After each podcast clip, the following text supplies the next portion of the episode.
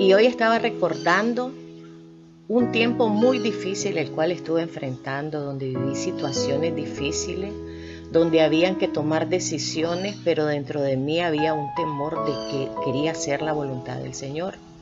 Entonces una madrugada yo me desperté porque en medio del tiempo difícil eh, mi mente estaba muy contrariada, estaba muy turbada, no pensaba nada positivo, todo lo que venía era negativo en mi mente. Pero recuerdo que una madrugada me desperté con una frase que daba vuelta en mi mente y decía, como el siervo anhela las corrientes de la agua, así te anhelo a ti, Dios mío. Y cuando escuché esa frase, vine y busqué en la Biblia y encontré el Salmo 42.11 que nos dice, ¿por qué te abates, oh alma mía? ¿Y por qué te turbas dentro de mí? Espera en Dios, porque aún he de alabarle, salvación mía y Dios mío. Ese salmo vino y trajo una revelación diferente porque empecé a leerlo y cada vez que lo leí encontraba algo. Y en medio de lo que lo estaba leyendo, también leí en la nueva traducción viviente y me gusta lo que dice porque dice, ¿por qué estoy desanimado? ¿Por qué está triste mi corazón? Y eso me hacía pensar más y me hizo interiorizar y empecé a ver que en medio de los tiempos difíciles y confusos en los cuales estamos hoy, nosotros debemos tener nuestra esperanza puesta en Dios. Estamos viviendo un acontecer que no sabemos cuál va a ser su final, pero sí sabemos y reconocemos que tenemos un Dios que ha sido fiel en nuestra vida. Cuando nosotros leemos el Salmo 42, nos damos cuenta que era un tiempo donde el pueblo de Dios estaba enfrentando una situación muy difícil porque estaba en una tierra lejana, estaba en una tierra extraña también.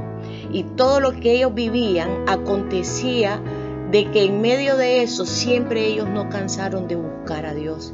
Ellos clamaron a Dios en todo tiempo. Ellos vivieron el momento donde escuchaban los, lamentos de la muerte que había en las otras casas vecinas.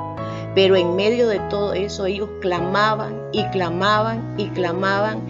Y llegó el día en que Dios escuchó ese clamor y trajo la respuesta. ¿Por qué? Porque Dios escuchó el lamento, pero también escuchó el corazón de ellos. Nosotros no podemos dejarnos abatir en medio de las circunstancias que estemos viviendo. Porque al abatirnos, eso nos va a hacer sentir y caer en desánimo.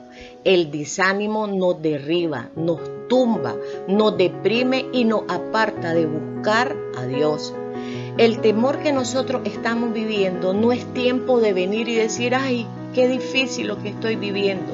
Sí es difícil lo que vivimos, pero nosotros debemos de estar conectados con la fuente que es Dios.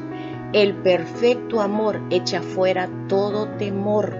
Por eso es que necesitamos todos los días llenarnos de la bendición de Dios, llenarnos de su palabra. ¿Dónde vamos a ir a buscar para ser llenos y saciados?